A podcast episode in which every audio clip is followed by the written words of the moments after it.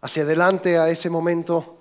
Estaremos adorando en la presencia del Señor y reconociendo quién es, ¿no?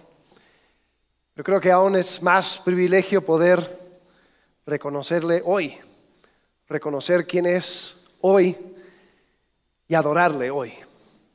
Hemos estado viendo el libro de Mateo y tomando nuestro tiempo hemos visto, así como viste en el video de introducción, que se trata de la llegada del rey, la llegada del rey Jesús.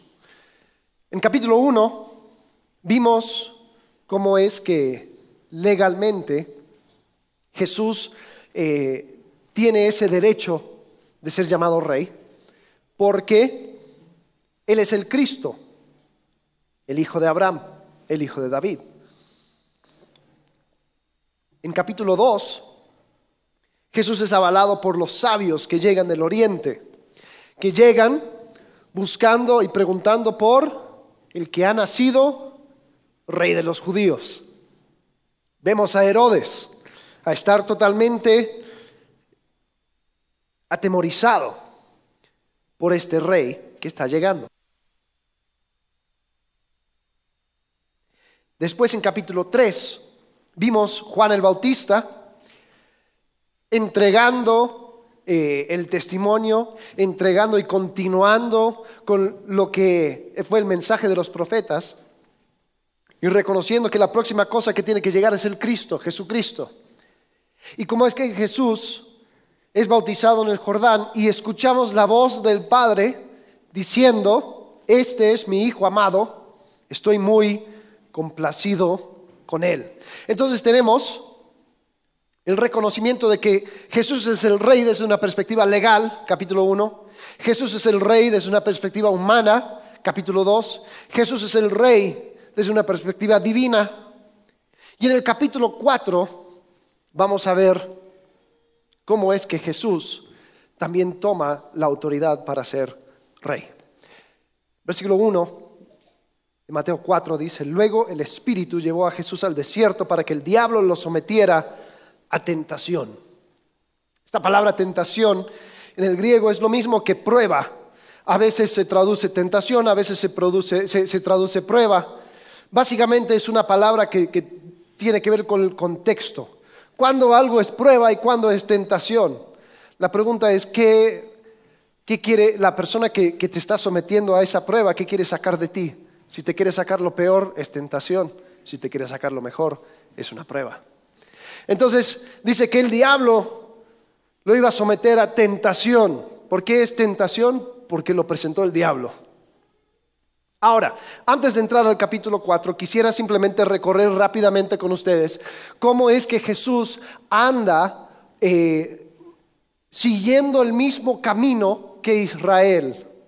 Si se acuerdan, Jesús nació de manera milagrosa un embarazo fuera de tiempo e imposible por medio de María. Ahora, ¿dónde en otro lado de la historia vimos un embarazo milagroso y fuera de tiempo?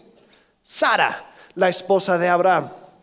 Sara engendró, si se podría decir, a la nación de Israel de manera milagrosa, solamente por medio de eh, una obra de Dios pudo nacer esta nueva nación. Solamente por medio de una obra de Dios nació lo nuevo que estaba haciendo Dios a través de Jesucristo.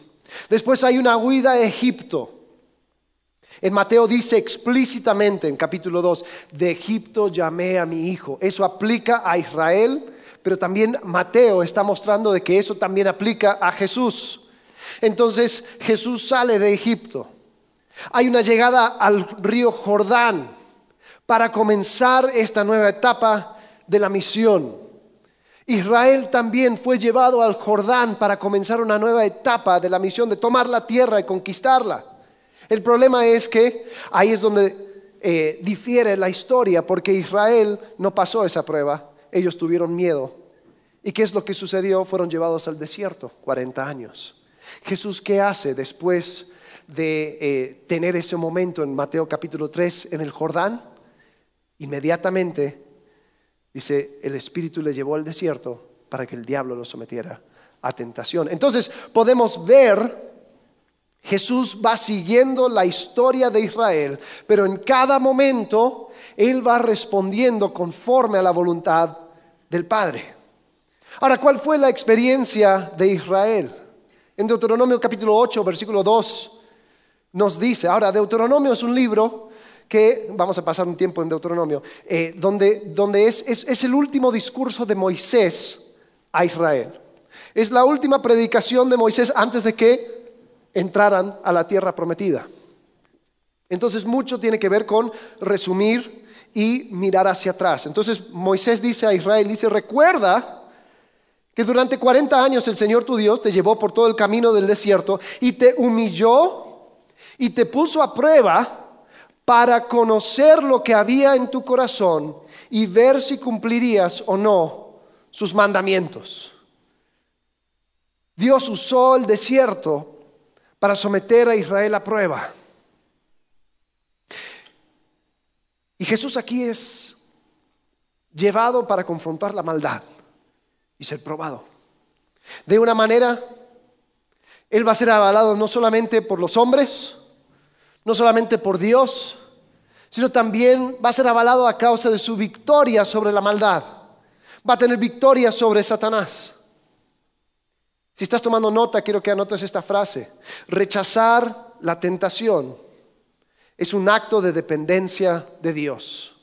Ahora, esto lo tenemos que entender porque muchas veces quizás la primera eh, imagen que se nos viene a la mente cuando pensamos en rechazar es algo en mis fuerzas. No, yo voy a rechazar.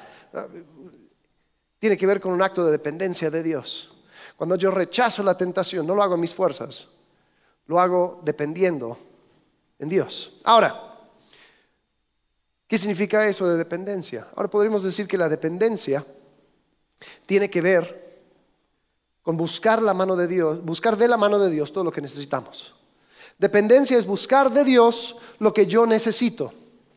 Tengo mi hijo de cinco años, él eh, está llegando a esa edad donde quiere empezar a hacer algunas cosas eh, de manera independiente.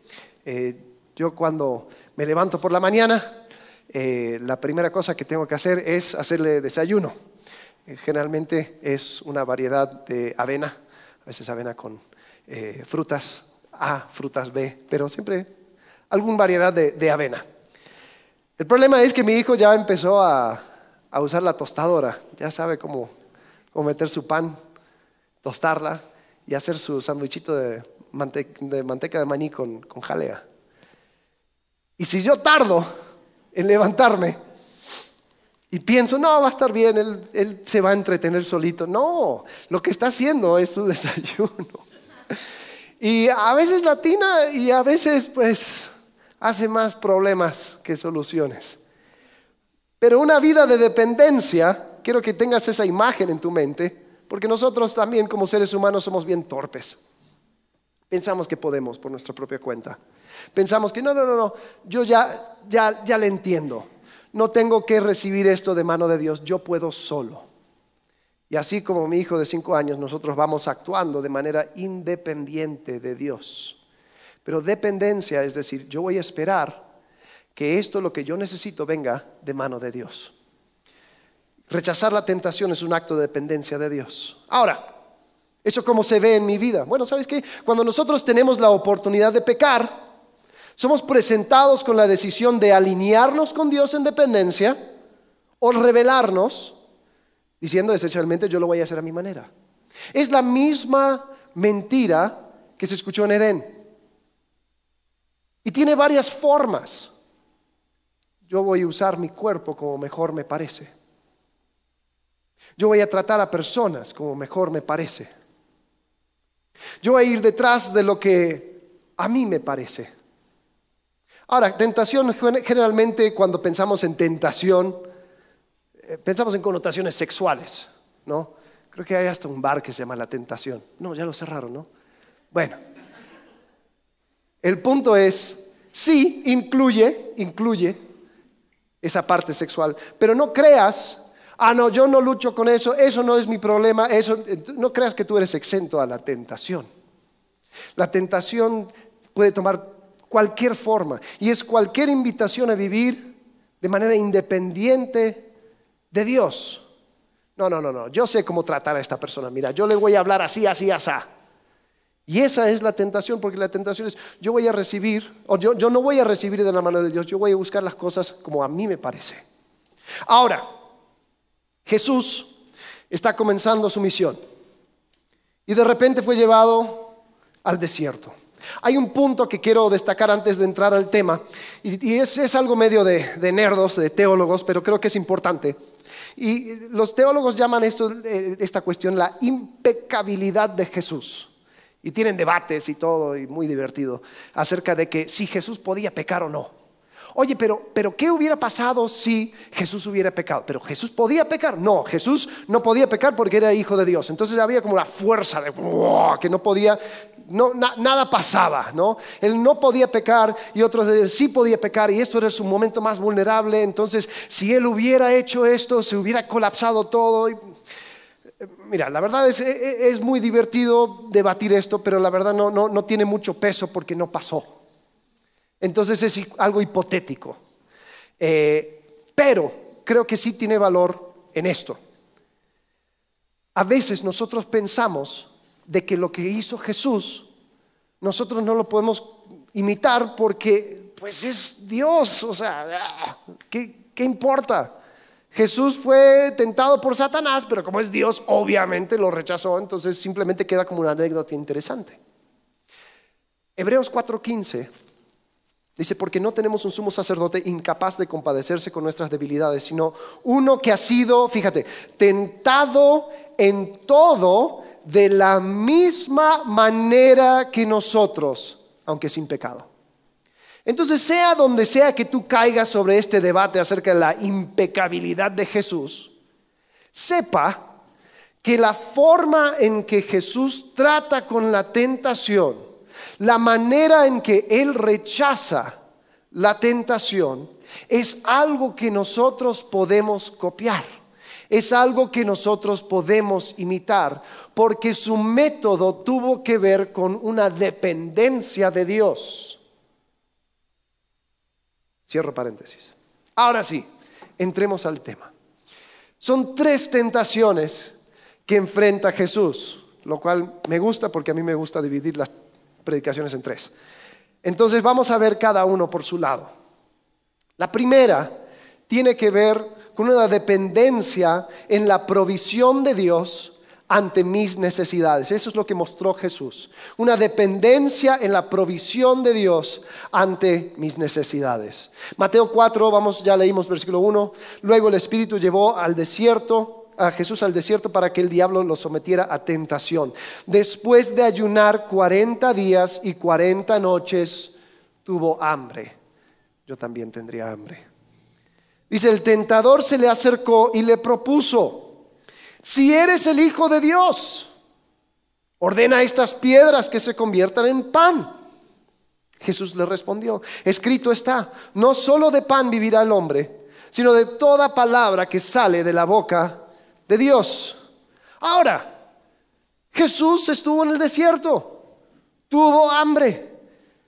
Le hubiera venido bien un rollo de pan, ¿no? Una, un, un poco de alimento para acabar con ese ayuno. Decía que ya estaba 40 días. O sea, ¿qué le detenía? Es más, Jesús en dos ocasiones iba a hacer algo milagroso donde alimentó a, a multitudes con qué? Con pan. O sea, en serio, ¿cuál era el problema? O sea, ¿era que Jesús estaba haciendo una dieta gluten free o algo así? ¿Eso, eso era el gran pecado? ¿Por qué? Esto era algo parte de la tentación de Satanás. Es más, yo leo eso y a primera vista me pongo de acuerdo con el diablo. Digo, sí, Jesús creo que vendría bien, ¿no?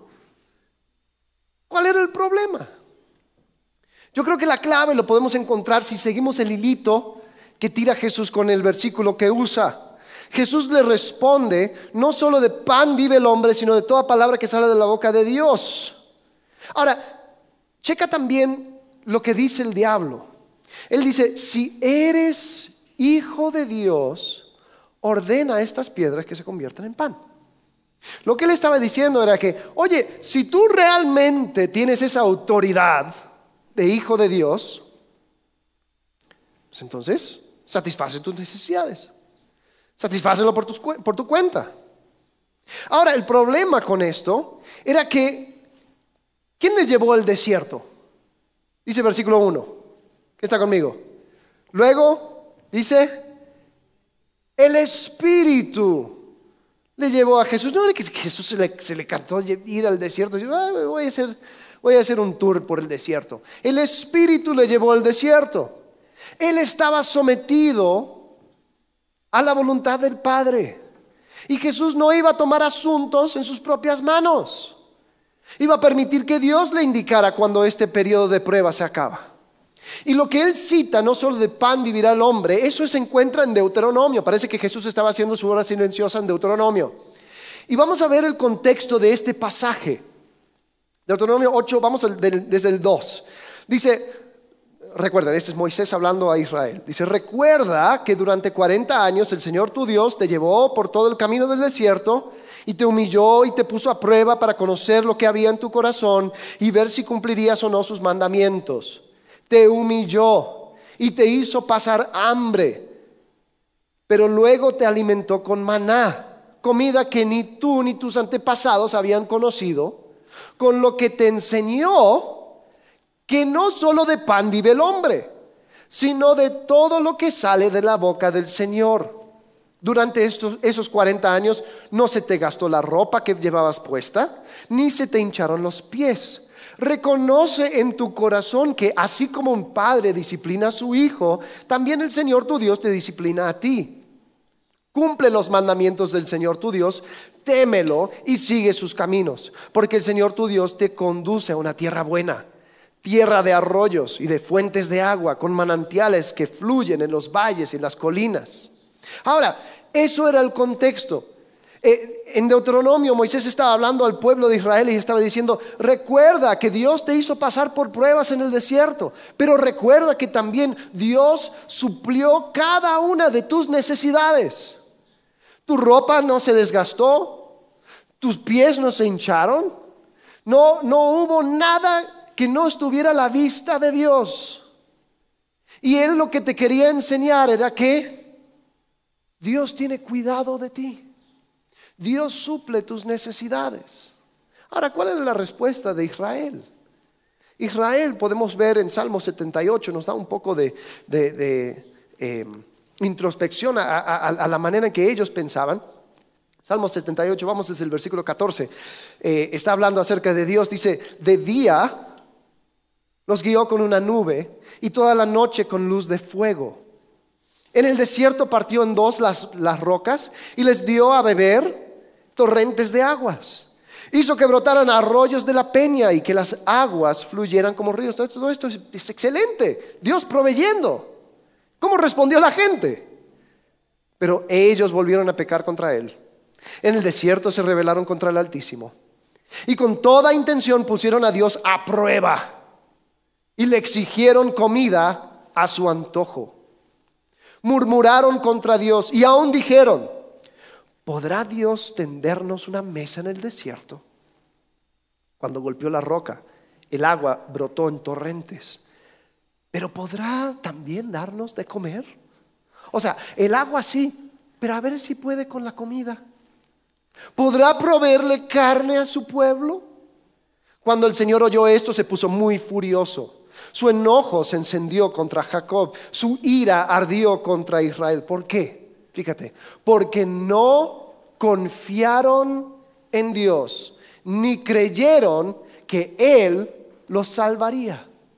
Sabes, constantemente Israel estaba tratando de tomar el sartén por el mango, tomar las riendas de la situación. Inmediatamente Están frente al Mar Rojo. ¿Qué vamos a hacer? Vamos a morir, vamos a regresar a Egipto.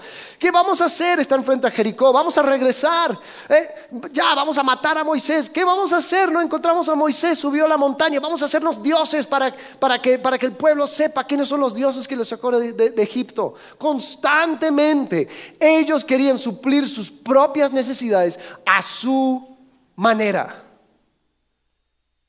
Y eso era la tentación de Satanás.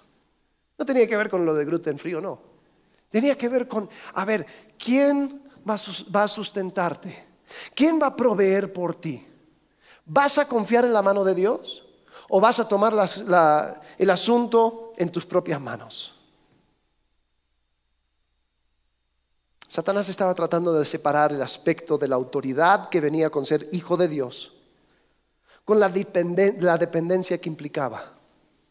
Si Jesús es hijo de Dios, pues Satanás le invitó a que, pues, hiciera algo por su cuenta. Pero la verdad es que si Jesús es hijo de Dios, debería buscar lo que él necesitaba de mano de su Padre. Y sabes, nosotros tenemos necesidades. Dios nos creó con necesidades. Jesús mismo dijo que Dios sabe acerca de nuestras necesidades en, Juan, en Mateo capítulo 6. Y deberíamos buscar satisfacer esas necesidades, no es algo malo, siempre en cuando se hace dependiendo de la provisión de Dios. Entonces, si busco trabajo y tengo que comer, puedo agradecer a Dios porque Él proveyó ese trabajo y me permitió comer y ahorrar. Si tengo una esposa Puedo agradecer a Dios por proveer, mi cónyuge que me da cercanía, intimidad a nivel humano. Puedo agradecer a Dios por eso. Puedo agradecer a Dios cuando se reconocen mis esfuerzos y alguien dice, hey, buen trabajo, ya veo lo que estás haciendo muy bien. Ay, gracias. Gracias a Dios. Qué bueno. Pero ¿qué pasa cuando tomo esas necesidades en mis propias manos? Mantengo el trabajo por medio de mentiras y tirando abajo la reputación de otros. Hay personas y hay, ambientes laborales que se siente que cada conversación es, un, es, un, juego de ajedrez, ¿no?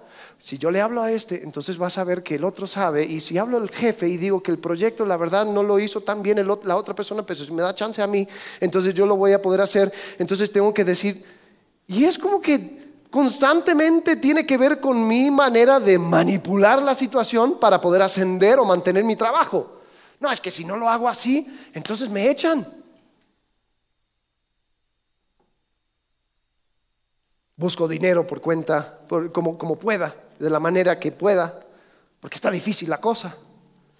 Entonces, si tengo que vender el coche, el coche y pues no, no se va a vender a este precio, aunque, sin que el, kilometraje tenga algunos kilómetros menos, pues ahí lo mando para que me hagan el arreglo. Y, ya, ya lo voy a buscar a mi manera. En cuanto a la intimidad, pues puedo buscar intimidad en cualquier rincón, aunque sea la intimidad falsa de una pantalla. Porque tengo necesidades. Aunque sea el encuentro físico de dos personas sedientas. Porque si no lo hago así, nunca voy a tener mi oportunidad. A ver, ¿y tú quién eres para decir que yo no puedo cumplir con mis necesidades? Se me va el tren, se me va la oportunidad, se me va lo que, lo que yo necesito. Entonces yo voy a tomar la situación por las riendas y voy a cumplir con lo que yo creo que es bueno. Otra forma es asegurarme que, que le vaya contando a la gente lo bueno que soy, los logros que tengo, lo importante que soy lo bien que hago las cosas, porque si no lo hago, pues nadie, nadie me va a reconocer. Entonces mejor que, que, vaya sonando mi propia trompeta para que la gente vea que yo soy alguien importante. Hay personas que le tocas un nervio y pueden pontificar por media hora acerca de todo lo duro que ha sido su vida y todo lo importante que son. Y si solamente la gente les reconociera por un segundo, entonces verían lo especial que soy. Ah, por favor. ¿Y dónde está que, otros labios te, te reconozcan? Y no las tuyas. No, es que si no, no van a ver, no van a saber. Eso también es tentación. El problema no son tus necesidades, Dios sabe que lo tienes. Es la manera en que buscas cumplirlas o llenarlas. ¿Y sabes lo que hay detrás de eso? Hay un miedo. Hay un miedo de que Dios no es generoso. Hay un miedo de que Dios no te ve. Hay un miedo que si tú dejas que las cosas sigan así, Dios te va a dejar olvidado. En un desierto lleno de piedras, sin pan. Entonces mejor, yo voy a crear mi propio pan. Yo voy a tomar las cosas bajo mi control y hacer que las cosas sucedan. ¿No? Esa fue la tentación de Jesús. Ahora, ¿cómo puedo saber si estoy actuando así o no? Creo que hay una prueba muy sencilla. La pregunta es esta. ¿Puedes agradecer a Dios por aquella cosa que tienes y estás buscando? ¿Puedes agradecer a Dios por la manera en que estás haciendo las cosas? Si la respuesta es, mira, mejor que no sepa Dios, mejor dejémoslo ahí, yo esto lo voy a buscar y después llego con Dios y le hablo y le, explico por qué hice lo que hice, en vez de agradecerle, pues entonces yo creo que tengo un problema, creo que estoy tomando las cosas por mi cuenta y estoy buscando satisfacer mis necesidades a mi manera. Pero cuando tú sinceramente puedes decir, gracias Dios, porque esto sé que vino de tu mano. Ahí es donde sé que estoy esperando en Él, que estoy confiando, tengo, tengo una relación de dependencia en cuanto a mis necesidades. Reconozco que Él es proveedor, Él es generoso. Rechazar la tentación es un acto de dependencia de Dios. Vamos con la segunda tentación. Y esto tiene que ver con dependencia en la bondad de Dios ante lo desconocido. Dependencia en la bondad de Dios ante lo desconocido. Mateo 4:5. Luego el diablo lo llevó a la ciudad santa e hizo que se pusiera de pie sobre la parte más alta del templo. Y le dijo, si eres hijo de Dios, tírate abajo, porque escrito está Ordenará que sus ángeles te sostengan en sus manos para que no tropieces con piedra alguna. También está escrito, no pongas a prueba al Señor tu Dios, le contestó Jesús. Entonces ahora sí es una batalla de, citas bíblicas, ¿no? Satanás ahora está también, dice, ah, tú, puedes con la Biblia, yo también. Y saca, a ver, los que tienen eh, Biblias con, anotaciones, ¿qué salmo cita? Salvo 91, sí, está en 91, pero como es Satanás, pues nos dio las verdades a medias, nos dejó afuera algo de contexto muy importante. Entonces vamos a ver un par de versículos antes de ese, de ese pasaje. Veamos lo que quiere decir. Salmo 91, vamos al versículo 9. Dice, ya que has puesto al Señor por tu refugio, al Altísimo por tu protección, Ningún mal habrá de sobrevenirte, ninguna calamidad llegará a tu hogar, porque Él ordenará que sus ángeles te cuiden en todos tus caminos. Con sus propias manos te levantarán para que no tropieces con piedra alguna. Ahora, ¿cómo comienza el versículo 9? Ya que has puesto al Señor por tu refugio. Es decir, ya que has entrado en una relación de dependencia, ya que buscas del Señor tu protección, Él va a responder. ¿Te das cuenta? Todo tiene que ver con dependencia. ¿A qué le estaba invitando Satanás? Que le ate las manos a Dios. Que diga, ah, ah, ah Dios, tú prometiste Tú dijiste que lo ibas a... ver, ahí está el salvo. Dios, tú tienes que cumplir. Y pensamos que podemos torcerle la mano a Dios, declarando las promesas de Dios y diciendo, yo reclamo como hijo de Dios que tú me salves. Y Jesús dice, no. No pongas, no pongas, a prueba al Señor tu Dios. Vamos a ver, él cita Deuteronomio 16, 6, 16. El pasaje completo es, no pongas a prueba al Señor tu Dios como lo hiciste en Masá. Ahora, vamos a volvernos detectives. ¿Qué pasó en Masá? No tengo idea. Vamos a ver qué dice que pasó en Masá. Éxodo, capítulo 17. Vamos a leer lo que pasó en Masá. Versículo 1. Toda la comunidad israelita partió del desierto de Sin por etapas, según lo había ordenado el Señor. Acamparon en Refidín, pero no había allí agua para que bebieran. Así que altercaron con Moisés.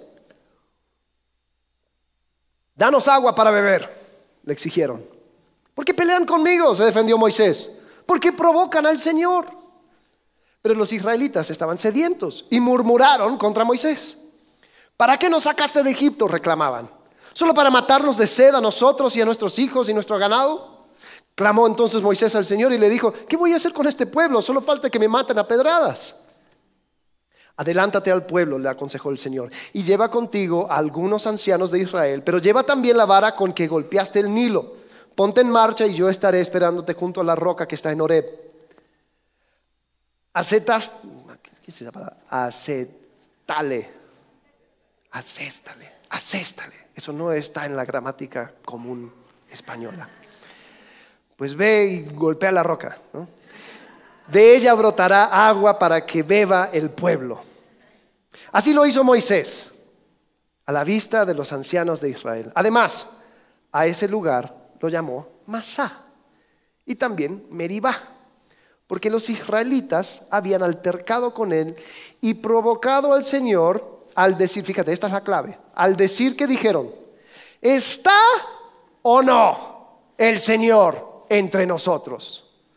A ver, a ver, a ver, a ver, Dios, tú que dijiste que nos ibas a dar todo lo que necesitamos y bla, bla, bla, bla, bla, bla, bla, yo tengo sed. ¿Estás o no estás? Porque mi experiencia es de que no estás, porque tengo sed. ¿Eres bueno o no eres bueno? Sabes, yo tengo, tengo mucha, mucho cuidado cuando hacemos estas cadenitas lógicas. Decimos tonterías. A ver, si Dios es bueno, entonces debería quitar de en medio lo que es malo entonces yo podría sentirme feliz. Ah, pero como yo me siento infeliz, significa que Dios no ha tratado con lo malo que está a mi alrededor. Por lo tanto, Dios no es bueno. A veces hacemos, cadenitas lógicas eh, que, son, que son ilógicas. Y decimos tonteras como, yo no creo que Dios existe. ¿Por qué? porque Dios me ha tratado mal. A ver, ¿no existe o existe, te ha tratado mal? No, Dios no podría actuar de esta manera conmigo, por lo tanto no existe. Entonces castigamos a Dios con su inexistencia. Y tenemos caricaturas de Dios que vamos formando. Como mi experiencia subjetiva, en mi experiencia subjetiva no estoy recibiendo lo que yo necesito o lo que yo quiero, entonces debe ser de que Dios no es bueno. En vez de vivir una vida de dependencia de Dios y decir, ¿sabes qué? Dios es bueno, esto no lo entiendo. Esas dos cosas pueden existir juntos. Dios es bueno, esto no lo entiendo. Si esto no lo comprendes, pregunta a un niño de cinco años, acerca de por qué papá te hizo tomar medicina horrible. Debe ser que papá es malo. No, papá es bueno, tú no entiendes. Dios es bueno, tú no entiendes. Y está bien. ¿Qué decía Israel? ¿Está o no el Señor entre nosotros? Entonces la invitación de Satanás a Jesús es, a ver, tuércele la mano a Dios, a ver si tú eres hijo de Dios o no, a ver si Él responde, a ver si Dios es Dios. Vamos a ponerlo a prueba, porque dice la escritura. Y sabes que Dios no puede ser dos cosas, o Dios es amo o Dios es amuleto. Si Él es amo, Él manda aunque tú no entiendas. Si Él es amuleto, lo llevas en el bolsillo y lo sacas cuando tú necesitas algo. A ver, Diosito, ayúdame con el examen de hoy. Por favor, te lo pido. Reprobé. Dios no existe. Dios es amo o Dios es amuleto. No puede ser las dos cosas.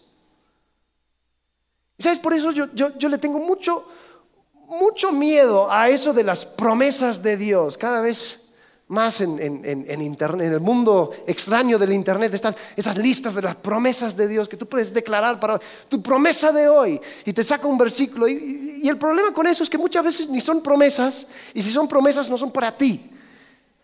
Pero vamos sacándolo y diciendo, Dios ha prometido esta cosa. Y, y la verdad es que aún podríamos ver a lo que sacó Satanás como, como como algo en Facebook, ¿no? O sea, la verdad, si yo viera esto en Facebook, no se me haría tan raro. Y decláralo como promesa. Buenos días, aquí te mando tu promesa de hoy en esos grupos horribles de WhatsApp que te manda tu tía. Y vamos pensando de que así tiene que actuar Dios. Así tiene que responder de Dios. Porque Dios lo prometió. Y si no cumple, pues no es bueno.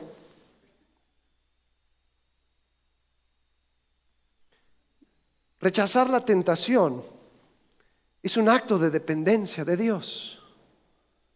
Yo no puedo usar a Dios a mi manera como amuleto. Eso es torcerle la mano a Dios. Y está bien decir Dios es bueno, aunque yo no entiendo. La tercera tentación. Mateo 4, 8. De nuevo lo tentó el diablo, llevándolo a una montaña muy alta, y le mostró todos los reinos del mundo y su esplendor. Todo esto te daré si te postras y me adoras. Vete, Satanás, le dijo Jesús, porque escrito está, adora al Señor tu Dios y sírvele solamente a Él. A ver, una pregunta. ¿Cuál era la misión de Jesús? Hay un salmo mesiánico, Salmo 82, que termina diciendo, levántate, oh Jehová, y toma por herencia a las naciones del mundo. Palabras más, palabras menos. Y si eso lo aplicamos al Mesías, podemos entender que la misión de Jehová era tomar por herencia a todas las naciones que habían sido entregados en la torre de Babel. Él iba a redimir todo bajo su propio reino. Y aquí Satanás le ofrece un atajo. Oye, ya estás apenas por comenzar tu ministerio y, si, lo, si lo completas hoy, si ya lo haces, el fin justifica los medios, ¿no? O sea, tú viniste a redimir y a tomar los, los reinos por, por herencia, pues hazlo. Y una vez más Jesús cita escritura. Deuteronomio, capítulo 6, versículo 13, vamos a verlo también en su contexto, desde el versículo 10. Moisés hablando a Israel, el Señor tu Dios te hará entrar en la tierra que les juró a tus antepasados Abraham, Isaac y Jacob. Es una tierra con ciudades grandes y prósperas que tú no edificaste, con casas llenas de toda clase de bienes que tú no acumulaste, con cisternas que no cavaste y con viñas, olivares que no plantaste. Cuando comas de ellas y te sacies, cuidado de no olvidarte del Señor que te sacó de Egipto, la tierra donde viviste en esclavitud. Teme al Señor tu Dios, sírvele solo a, él, solo a Él y jura solamente en su nombre. No sigas a esos dioses de los pueblos que te rodeen, pues el Señor tu Dios está contigo y es un Dios celoso. No vaya a ser que su ira se encienda contra ti y te borre de la faz de la tierra. El Dios que llamó a Israel de Egipto, iba a ser el Dios que les iba a entregar la tierra a Israel. Ese mismo Dios que les entrega la tierra les iba a sostener. Dios estaba diciendo, Israel, cuidado de no olvidarte y pensar que lo que yo, yo comencé lo puedes continuar con dioses ajenos. El Dios que llamó a Jesús de Egipto, iba a ser el Dios que le iba a entregar todos los reinos de la tierra. No iba a ser por atajos. En medio de todo ese proceso del comienzo y del fin había un plan que Dios tenía. Y ese plan era de bien. Aún para Israel en el desierto era para probarles, para sacar lo que tenían en su corazón, para al final hacerles bien. Jesús tenía un camino, no era ese, ese el resultado microondas, en 10 segundos me tomo el atajo y ya estoy. No, él tenía un proceso que quería llevar a su hijo. Y sabes, hemos estado haciendo paralelos con Israel ¿no? y Jesús. Hay otro paralelo que quiero que consideren.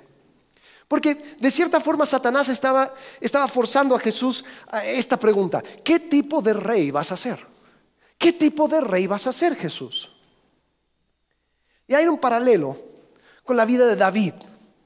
La historia de David es una historia espectacular, ya lo vimos cuando estábamos estudiando el Antiguo Testamento. ¿Se acuerdan cómo fue ungido David? David fue ungido de jovencito. Llega Samuel a Isaí, dice, uno de tus hijos va a ser rey. Y van desde el más grande, ah, sí, seguro es este, no, no, no, no, no, no, no, llega el más joven, este va a ser rey. ¿Qué pasó después? El próximo día fue al palacio y fue entronado como rey, ¿no? No. David pasó 14 años esperando el momento de volverse rey. 14 años donde aunque fue ungido rey, no tomó el trono. Y hubo en la vida de David, justamente cuando él estaba en el desierto, para tomar la situación por, las riendas, las riendas de la situación, y volverse rey, de una forma muy común, una forma muy natural, una forma que todas las naciones del mundo conocían. ¿Cuál era la manera? Matar al rey y que viva el rey. Y en 1 Samuel capítulo 24 nos habla de esto hablando de Saúl, el rey Saúl, dice, por el camino llegó a un redil de ovejas y como había una cueva en el lugar, entró allí para hacer sus necesidades. David estaba escondido en el fondo de la cueva con sus hombres. Y sus hombres le dijeron esto. En verdad, hoy se cumple la promesa que te hizo el Señor cuando te dijo, yo pondré a tu enemigo en tus manos para que hagas con él lo que mejor te parezca. Ahora, no hay evidencia que, el Señor haya dicho esto, pero suena muy religioso. David se levantó y sin hacer ruido, cortó el borde del manto de Saúl, pero le remordió la conciencia por lo que había hecho. Hasta eso le remordió la conciencia. Dice, y le dijo a sus hombres, que el Señor me libre de hacerle al rey lo que ustedes sugieren. No puedo alzar la mano contra él porque Él es el ungido del Señor. Ahora, fíjate, después de esa escena, no es que se le acabaron los problemas a David, empeoraron. David tuvo que seguir luchando, tuvo que seguir viviendo en el desierto, tuvo que seguir esperando, pero ¿sabes lo que él decidió? Yo no voy a hacer nada que haga de mí el protagonista. Si Dios me ungió de manera milagrosa, pues Él me va a dar el trono de manera milagrosa. Punto. Entonces, la pregunta al cual está enfrentado Jesús es, ¿qué tipo de rey vas a ser? ¿Vas a ser el rey, un rey como todos los demás? Que de manera instantánea al ser ofrecido el reino, pues lo tomas y a ver qué haces. ¿O vas a ser un rey que va a esperar, así como David hizo? Esperar que la mano de Dios sea el que te ponga donde tú tienes que estar. Y Jesús dijo, no, no, no, yo no voy a hacer esto. Solamente a Jehová voy a adorar. Y sabes, yo creo que nosotros tenemos una manera de ver a Dios. decimos, Dios, mira, tú tienes tu manera, yo tengo la mía. Al final apuntamos a la misma cosa. Y sobre el camino se arregla la carga. ¿Se han puesto a pensar en esa, en esa frase? lo tonto que es. Sobre el camino se arregla la carga. ¿Quién ha tenido una experiencia donde sobre el camino se les arregló la carga? Yo no. Una vez tomamos un viaje y sobre el camino se perdieron como cuatro sleepings, porque no, no arreglamos la carga. Y yo creo que es una mentira que nosotros nos creemos. Mira, mira, el, ya, vamos a hacer lo malo para que venga lo bueno. ¿no? Mira, ese, ese coche que le voy a cambiar el kilometraje, lo voy a vender a buen precio para poder diezmar. Gloria a Dios, gloria a Dios. Ese trabajo que yo mantengo a, base de mentiras y de, de, acuchilladas en la espalda, pues lo hago para la gloria de Dios. Y así lo mantengo. Mira, Dios no va a ser honrado por medio de tus formas tergiversadas de alcanzar lo bueno. Y sabes, nosotros a veces queremos atajos. Buscamos la manera sencilla de hacer las cosas. Queremos un reino sin cruz. Queremos transformación sin operación. Y no entendemos que Dios tiene un plan. Y tal vez ese plan contiene dificultades. Pero Dios es bueno. Y su plan es mejor que la tuya. Ahora, tal vez nada de esto te importa, también eso es otra posibilidad. Tal vez tú dices, mira, Jesús fue Jesús, yo soy yo, yo solo quiero vivir en tranquilidad y paz, no quiero que la gente me, me moleste, quiero hacer las cosas a mi manera, con dinero, sin dinero, sigo siendo el rey, ¿no? A mi manera, esa es otra canción. Y a veces son, son las... Eh, son los himnos de la gente testaruda. Las cosas que la gente dice, yo a mi manera hago las cosas. Pero ¿sabes qué? Aquí no hay tierra neutra. neutra. Aquí no existe el reino tuyo. ¿Qué está ofreciendo Satanás? Todos los reinos de la tierra. O tú estás en el reino de Dios y le tienes como amo le tienes como maestro, como Señor, y reconoces sus reglas y su autoridad, o estás en el reino de Satanás. Pero ¿sabes lo engañoso que es Satanás? Fíjate lo que le ofreció a Jesús. Te ofrezco todos los reinos de la tierra. A ver, una pregunta. ¿Quién es más poderoso? ¿El rey o el que le hizo rey? El que le hizo rey. Si Jesús hubiera dicho, bueno, mira, al final, ah, listo, ya, dame. Ok, te lo entrego. Pero recuerda a quién te lo entregó. Tú crees que tú vives en tu propio reino, que tú haces las cosas a tu manera. Y lo que no sabes es que el mundo del reino del maligno es, es un reino de mentiras y de engaños. Tito capítulo 3 dice que podemos volvernos esclavos a nuestros propios deseos. Ponte a pensar en eso por un segundo. Esclavo de tus propios deseos. Pero si mis deseos son mis deseos, es lo que yo quiero y lo que yo quiero lo hago. ¡Ja! Eres esclavo. O eres esclavo de la justicia, dice Romanos, o eres esclavo del pecado. Aquí no hay reino tuyo. O es el reino del maligno o es el reino de Dios. Entonces quizás tú dices, yo solamente quiero quedarme desde afuera mirando, yo quiero vivir tranquilo, cuidado, ya sabes, ya sabemos en qué reino estás. Jesús al final dice, vete. Escrito está. Servirás al Señor. Y fíjate cómo termina Mateo capítulo 4. Dice, entonces el diablo lo dejó y unos ángeles acudieron a servirle. Mira qué cerca estaba la salvación que cerca estaba la solución. Pero cuántas veces nosotros a meros metros de la solución acudimos a la tentación porque no queremos vivir una vida de dependencia de Dios. Ahora tal vez tú ya fallaste. Tal vez tú dices, ¿sabes qué, Alex? Yo estoy totalmente de acuerdo, pero esos encuentros con el diablo, pues yo no, a mí no me salió como Jesús. Yo cada vez que aparece la tentación, yo caigo. Para mí no hay solución. Yo te quiero desafiar. Porque el mismo Dios que te da el poder para rechazar la tentación es el mismo Dios que te puede restaurar. Y la solución sigue siendo la misma. Dependencia. Tú quizás dices, es que Alex, yo no puedo con mis fuerzas. Es que Alex, yo no lo logro. Yo literalmente no, no tengo la capacidad. Bienvenido al club.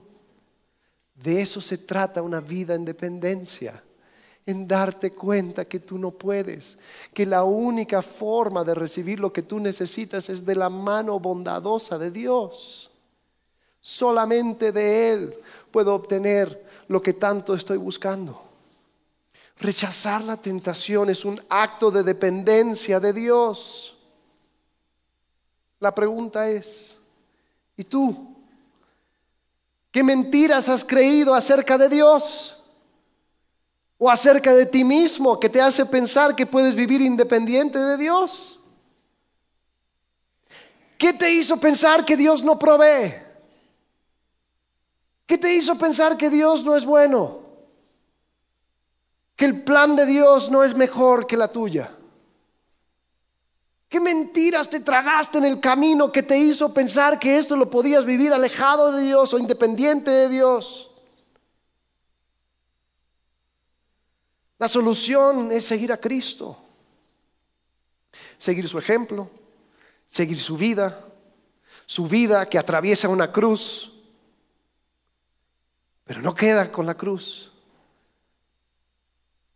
Enterrado tres días, Él resucita. ¿Y sabes lo que dice? Les voy a dar un spoiler al final de Mateo, capítulo 28. Al terminar toda la escena, Jesús dice en Mateo 28, 18, se me ha dado, ¿qué? Toda autoridad en el cielo y en la tierra. ¿Qué, es lo que le ofreció Satanás? Todos los reinos de la tierra. Jesús dijo, no, el plan de Dios es mejor. ¿Cuál es el resultado? Pues sí, pasa por una cruz, pero al final todo lo que hago lo hago en dependencia del Padre. Voy reconociendo que su plan es mejor. Y sabes, la pregunta que determina todo aquí es, ¿quién es Jesús para ti? Lo que vemos en este capítulo es que Jesús es un rey diferente, de un reino diferente. Él pasó la prueba, Él resistió la tentación, Él entiende tu lucha y nos dio la manera de vivir diferente a través de una vida de dependencia en Dios. Y una vida de dependencia en Dios comienza con aceptar el regalo de su Hijo Jesús. Comienza con reconocer que yo no puedo por mi cuenta, que yo soy pecador condenado a una eternidad alejado de Él, porque mi rebelión me lleva en esa dirección. Pero Jesús hizo absolutamente todo para arreglar esa relación rota con el Padre. Invita que yo comience hoy una relación de dependencia. Jesús nos invita a restaurar esa relación con simplemente llegar a Él, confesar mis pecados y poder entender de que yo por mi cuenta no puedo. Dependencia. Jesús me invita a fortalecer esa relación y, cuando, cuando soy presentado con ese pecado, con la tentación, poder rechazarlo, porque lo que tengo en Dios es mucho mejor. Él me provee, Él es bueno, Él tiene un plan mejor. Y cuando veo mi vida a la luz de la dependencia de Dios, ahora puedo decir, tengo todas las herramientas, así como lo tuvo Jesús para rechazar las tentaciones del diablo. Es realizar que su obra en la cruz abrió esa posibilidad. Vamos a orar. Padre, gracias por tu palabra, gracias por este ejemplo tan maravilloso de cómo vivir en dependencia. Señor, te pido que podamos mirar a nuestras vidas a la luz de Mateo capítulo 4, sino el poder rechazar cualquier presentación de pecado, entendiendo que solamente una vida de dependencia, solamente con reconocer quién eres, solamente con reconocer que tú eres bueno, si no podemos rechazarla. Agradecidos en el nombre de Cristo Jesús. Amén.